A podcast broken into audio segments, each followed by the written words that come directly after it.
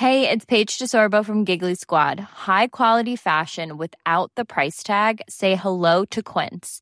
I'm snagging high-end essentials like cozy cashmere sweaters, sleek leather jackets, fine jewelry, and so much more. With Quince being 50 to 80% less than similar brands. And they partner with factories that prioritize safe, ethical, and responsible manufacturing. I love that. Luxury quality within reach. Go to quince.com slash style to get free shipping and 365-day returns on your next order. quince.com slash style.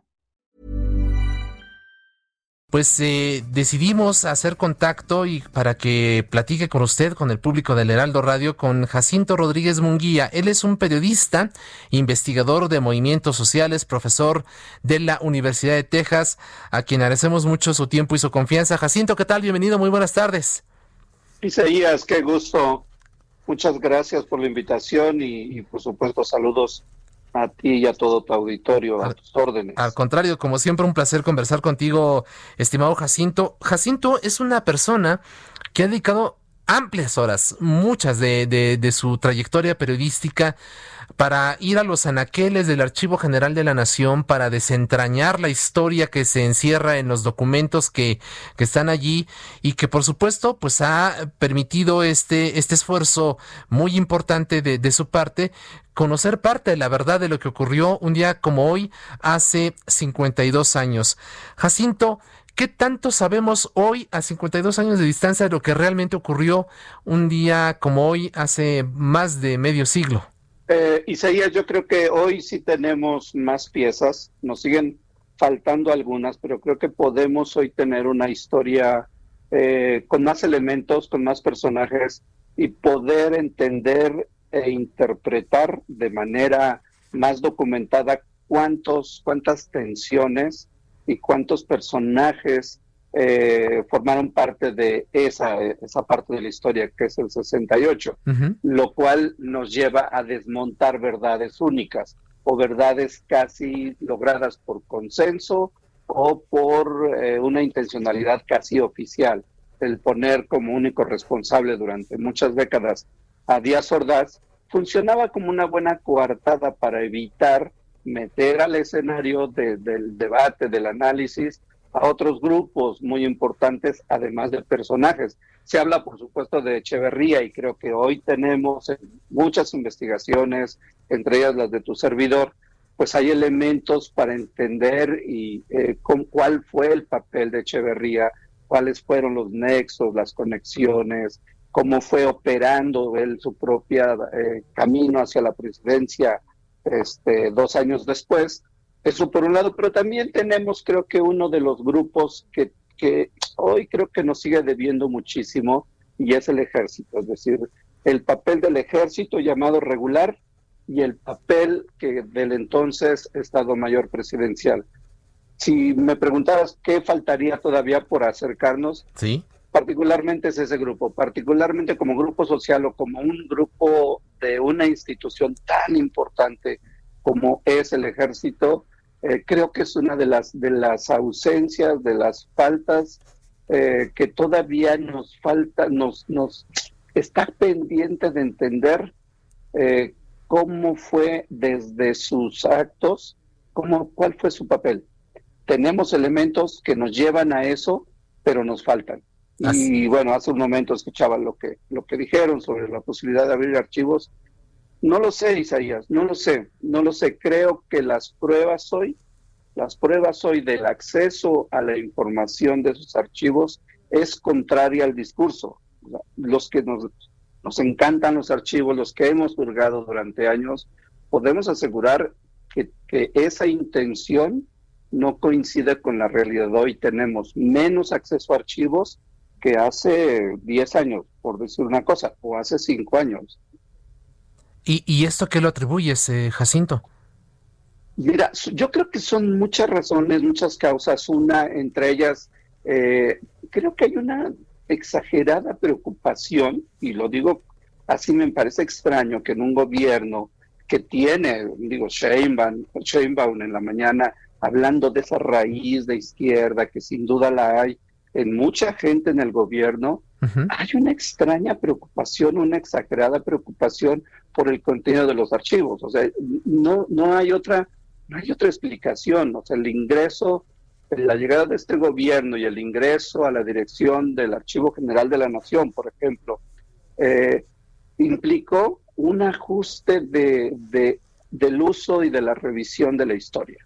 Extrañamente, y lo voy a poner en esos términos, extrañamente la apertura que se tenía, el acceso que se tenía a versiones de la Dirección Federal de Seguridad. Hay una, hay un, un este un breve archivo de la sección segunda de la Defensa Nacional, insuficiente pero interesante. Si todos esos, el acceso a esos archivos de pronto tuvo como una pausa, por decirlo menos. Hoy acceder a esos documentos es casi imposible. Y bueno, pues ahí estamos intentando, este, insistiendo en que eso se tiene que reabrir. Por eso, cuando dicen que se van a abrir otros archivos, y particularmente los del ejército, yo diría que es un buen discurso, este, y hasta no ver, hasta no ver, porque las pruebas que tenemos de dos años después de este gobierno es que no hay la intención de que eso ocurra. Esta pausa en la, posibilidad de que ustedes, eh, investigadores, tengan acceso a los archivos, inició justamente con la administración de López Obrador. Se reforzó con la llegada del gobierno de López Obrador. Venía ya una tendencia a restringir mucho la consulta de los archivos, pero con la llegada de este gobierno se fortaleció.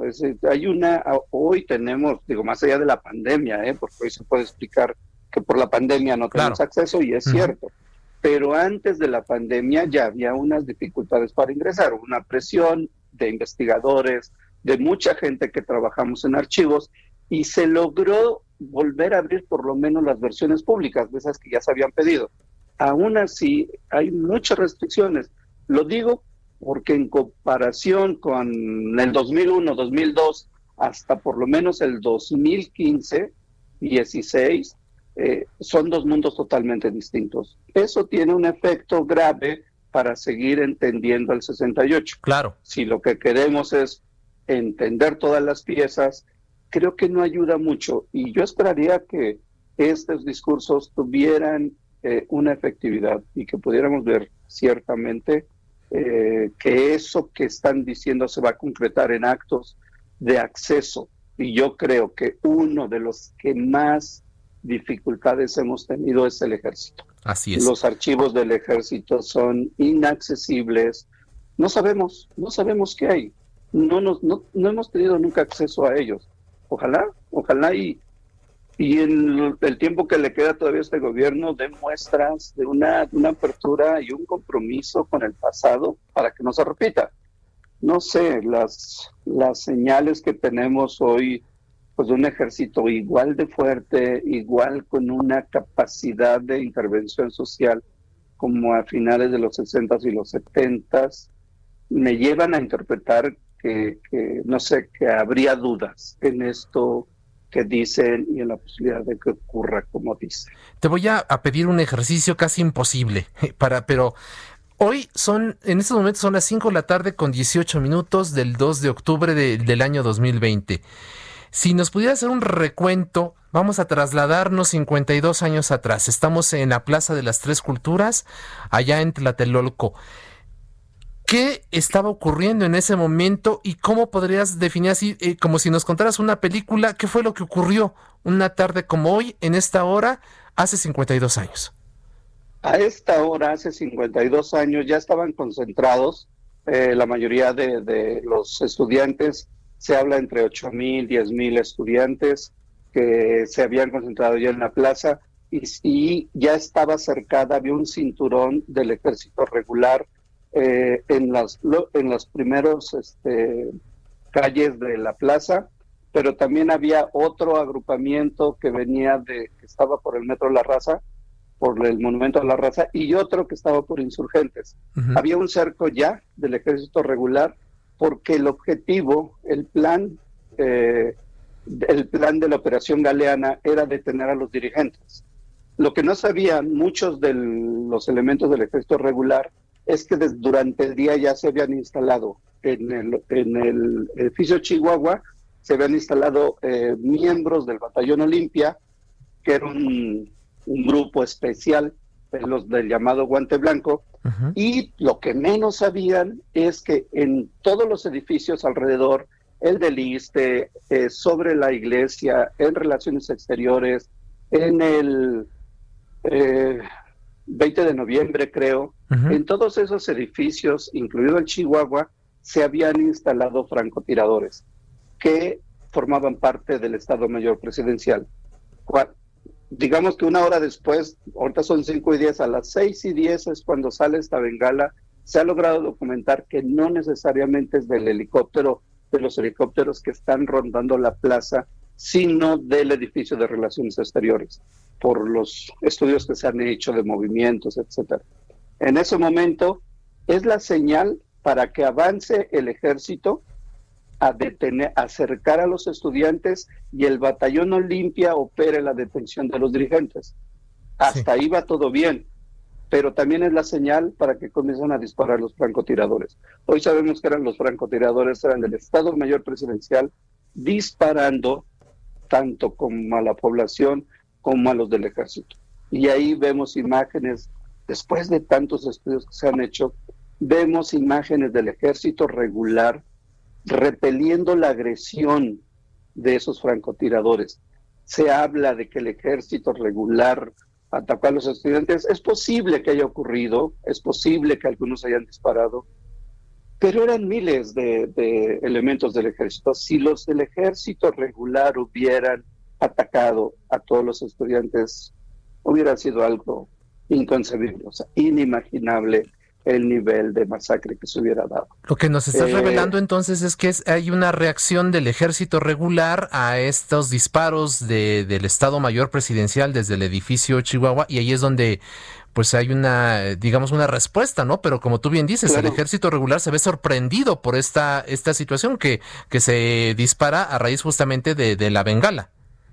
Y, el ejército regular no lo sabía, tanto que a las, digamos, si seguimos con el tiempo, hacia las 7 de la noche que, el ejército regular, además de estar repeliendo la agresión, comienza a avanzar hacia los edificios para tratar de detener a los francotiradores, que en ese momento la mayoría consideran que son estudiantes los francotiradores, en algún momento detienen a uno de esos francotiradores. Y esos francotiradores le dicen que forman parte del Estado Mayor Presidencial, que hablen con su jefe con Manuel Gutiérrez Oropesa, que es el, jefe del Estado Mayor Presidencial. El jefe del Estado Mayor Presidencial habla con el secretario de la Defensa, con Marcelino García Barragán, y le dice que acaban de detener los del ejército regular a uno de sus elementos. Y, y, ahí es donde el secretario de la Defensa Nacional lo narra en una entrevista que da a un libro que se llamó La trampa de Tlatelolco, que es un libro de, de consumo interno en el ejército. Ahí narra que se entera que habían puesto que Gutiérrez Oropesa había enviado francotiradores. Pero bueno, eso lo sabemos hoy. Claro. Pasaron muchos años. En ese momento fue tan cerrado todo. Entre el mismo ejército no se sabía. Es, es una trampa. Por eso le llama el libro La trampa de Tlatelolco porque la trampa en gran medida se la pone el Estado Mayor Presidencial al ejército regular. ¿Con, qué fin, ¿con qué fin, este Jacinto? ¿Cuál era el objetivo? Había muchas pugnas, entre otras cosas, había muchas pugnas dentro del ejército. Eh, siempre hubo una confrontación muy fuerte entre los grupos dentro del ejército. Creer que el ejército es una institución eh, así como se cree, ¿no? Disciplinada, ordenada, obediente, que obedecía las órdenes eh, del secretario de la Defensa Nacional y que no lo contradecían, es, es parte como de una de una buena idea, pero no ocurría así. Así es. Hay muchas pugnas dentro del ejército y también va a conectar con muchos intereses que ya se estaban dando en el proceso de sucesión. De la sucesión. Y tú nos relatas además que esto es por una pugna, una pugna al interior del ejército mexicano. Una, una pugna, Isaías, y una conexión con todo lo que estaba ya ocurriendo en el, en el terreno político. O sea, hay una, eh, en, en el libro de tu servidor, el que publicamos hace dos años, que es la conspiración del 68, así se, se eh, armó la masacre. Eh, ahí contamos con mucho detalle cómo hay una serie de conexiones, no solo dentro del ejército y contra el, contra el Estado Mayor Presidencial y viceversa, sino cómo también dentro del Estado Mayor Presidencial hay una conexión con Echeverría. Eh, se da un tejido muy fino que solo lo podemos ver hoy, después de décadas, y particularmente a partir de los documentos, de una documentación que hemos consultado no solo en México, sino en otros países, podemos ver los detalles, los a detalle cómo el 68 eh, se vuelve un gran escenario de intereses y cómo cada uno va jugando sus piezas. Yo creo que Díaz Ordaz tiene una gran responsabilidad, pero solo ponerla ahí o solo ponerla en él exonera a los otros, a los otros personajes y a las otras instituciones, ni modo. Creo que el, que el ejército sigue teniendo una deuda, por lo menos, de explicación de su papel en el 68, pero sobre todo Isaías después, en los años de la Guerra Sucia. Claro. Sí, hoy sabemos del 68, de la Guerra Sucia, el papel del ejército es una oscuridad total es una oscuridad total. Lo que sabemos es, es importante, pero ni siquiera creo que el 10% de lo que sí sabemos del 68. ¿A, qué intereses respondía Manuel Gutiérrez Oropesa, el jefe del Estado Mayor Presidencial? ¿Respondía a Díaz Ordaz? O como tú nos comentas, había una conexión ahí ya con, con Echeverría rumbo a la sucesión. Eh, ¿Qué, qué nos es explicar de lo que has podido tú eh, averiguar al respecto? Gutiérrez Oropesa era un personaje que de los que yo creo que menos entendía la idea de lealtad.